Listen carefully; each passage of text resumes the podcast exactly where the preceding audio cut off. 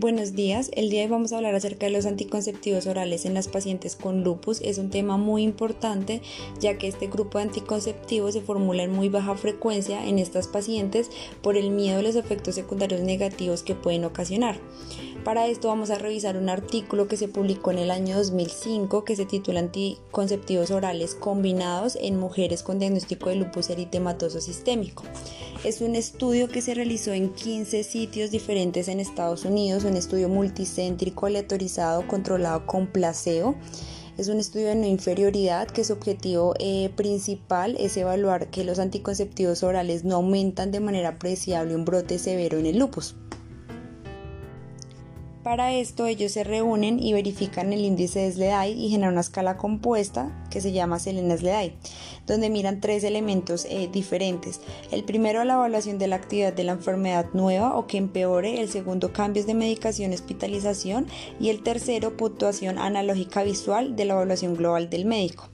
Para los criterios de inclusión se estableció que deben cumplir más de cuatro criterios según el Colegio Americano de Reumatología para lupus. Deben ser mayores de 18 años y menores de 40 si no son fumadoras, menores de 36 años si son fumadoras y se admitieron pacientes que estuvieran recibiendo corticoides a dosis bajas no mayor a 0.5 miligramos por kilogramo día y que tuvieran eh, manejo inmunosupresor pero que en los últimos dos meses no se hubiese hecho aumento de esta dosis.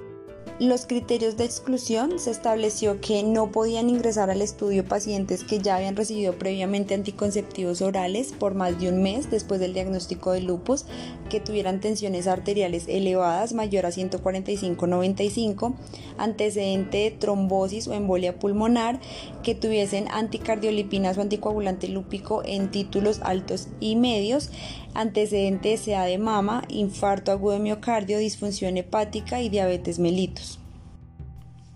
Adicionalmente a las pacientes se les explicó que podían recibir tanto el anticonceptivo como el placebo, por lo que debían tener un método alternativo del control de la natalidad y si llegaban a quedar embarazadas se debía suspender el, em, el anticonceptivo o el placebo que se les estuviese administrando. En cuanto a los puntos finales a evaluar en este estudio, el principal fue la aparición de una actividad lúpica severa y los secundarios eh, una actividad lúpica eh, leve y moderada. En el análisis estadístico ellos establecieron un criterio de seguridad que fue que el límite superior del intervalo de confianza del 95% para la diferencia de las tasas de brotes severos debían ser inferior al 9%.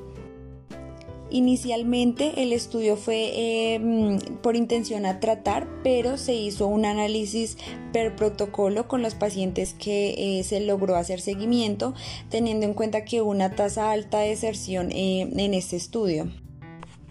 Para la caracterización de la población un total de 183 mujeres con lupus eritematoso sistémico.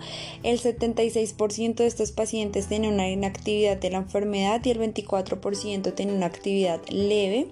Eh, fueron asignadas al azar para recibir pues, los anticonceptivos y el placebo.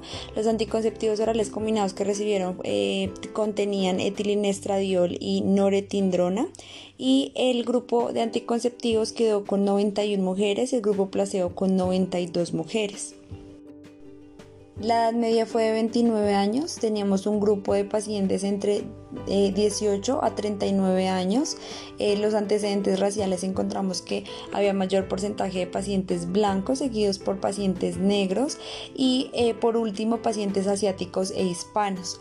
La tasa de incumplimiento a los 12 meses fue del 37.4% para el grupo de anticonceptivos orales y del 37% para el grupo placebo con una pena significativa del 0.95. La tasa de pérdida de seguimiento a los 12 meses, es decir, pacientes que no fueron adherentes, que abandonaron por completo el tratamiento y tampoco fueron seguidos a los 12 meses, eh, fue el 14% para el grupo de anticonceptivos y 20% para el grupo placebo con una pena significativa del 0.34. En cuanto a la aparición de un brote eh, severo, fue poco frecuente en ambos grupos. Encontramos eh, que para el grupo anticonceptivos orales 7 de los 91 sujetos eh, presentaron una actividad lúpica severa, es decir, el 7.7%. Y para el grupo placebo encontramos 7 de 92 sujetos, es decir, un 7.6% de pacientes que presentaron brotes graves. Es importante aclarar que el grupo de anticonceptivos orales, dos de las siete pacientes que presentaron brote grave, una lo presentó antes de iniciar el, anticonceptivo y la otra cuatro meses después de haber suspendido el fármaco. La tasa de brotes severos a 12 meses estimada a partir del enfoque Kaplan-Meier fue de 0.084 para el grupo anticonceptivos orales y del 0.087 para el grupo placebo. No tuvo una diferencia eh, significativa, tuvo una P de 0.95. El límite superior del intervalo de confianza unilateral del 95% para la verdadera diferencia fue de 0.069, es decir, del 6.9% menor que el margen de equivalencia preespecificado del 9%. Aparte de eso, se eh, evaluó el riesgo relativo eh, por medio del modelo de riesgo proporcional de COTS. Se encontró que el riesgo para los anticonceptivos orales en comparación con el placebo fue de 0.93, tampoco fue significativo. Y se realizó un cálculo hipotético adicionando uno o dos brotes graves al grupo de anticonceptivos orales que tampoco daban una eh, significancia estadística. Esos datos no se mostraron en el artículo. Eh, también se hizo un análisis per protocolo que se incluyó pues, en el grupo anticonceptivos orales 57 sujetos y en el grupo placebo 58 sujetos.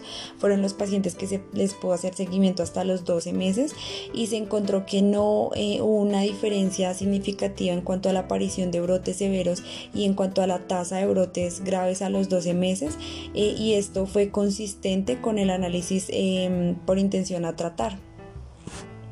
En ambos grupos de estudio, los sujetos que ingresaron al ensayo eh, pues con enfermedad activa eh, tenían un mayor riesgo de brote grave en comparación pues, con los que tenían enfermedad inactiva. La probabilidad de presentar un brote de cualquier tipo durante el periodo de seguimiento de los 12 meses fue del 76% para los sujetos que recibieron anticonceptivos orales y del 69% para los sujetos que recibieron placebo, con una diferencia de tratamiento no significativa con una P de 0.34. En cuanto a las puntuaciones de Selena Sleday no fueron significativas en cuanto a la diferencia entre los dos grupos. Para los eventos eh, adversos se presentaron pues eh, cuatro embarazos eh, una paciente tuvo una prueba de embarazo positiva después de la aleatorización, pero antes de recibir el placebo y tuvo un bebé sano a término. Dos pacientes dejaron de recibir el fármaco y después se les realizó pues la prueba de embarazo que dieron positivas y una presentó un aborto espontáneo a las 19 semanas y la otra eligió interrumpir el embarazo a las 16 semanas y se produjo un embarazo ectópico em, en una paciente después de dos meses de interrupción del anticonceptivo oral. Ya por último, en la discusión ellos hablan acerca de la relevancia de establecer la seguridad de los anticonceptivos orales en lupus, que va más allá del control de la natalidad, ya que estos pueden controlar la actividad del lupus cíclico. Eh, los estrógenos también van a prevenir la pérdida ósea, aumentan la masa ósea, ya que suprimen las citoquinas reabsorbentes del hueso, como la interleuquina 1 y la interleuquina 6, y van a ejercer unos cambios positivos en la homeostasis del calcio. Sin embargo, ellos compararon eh, con muchos estudios que se han realizado en donde hablan de que los modelos murinos y los estudios retrospectivos en humanos sugirieron pues que los estrógenos exógenos pueden exacerbar la actividad de la enfermedad eh, del lupus.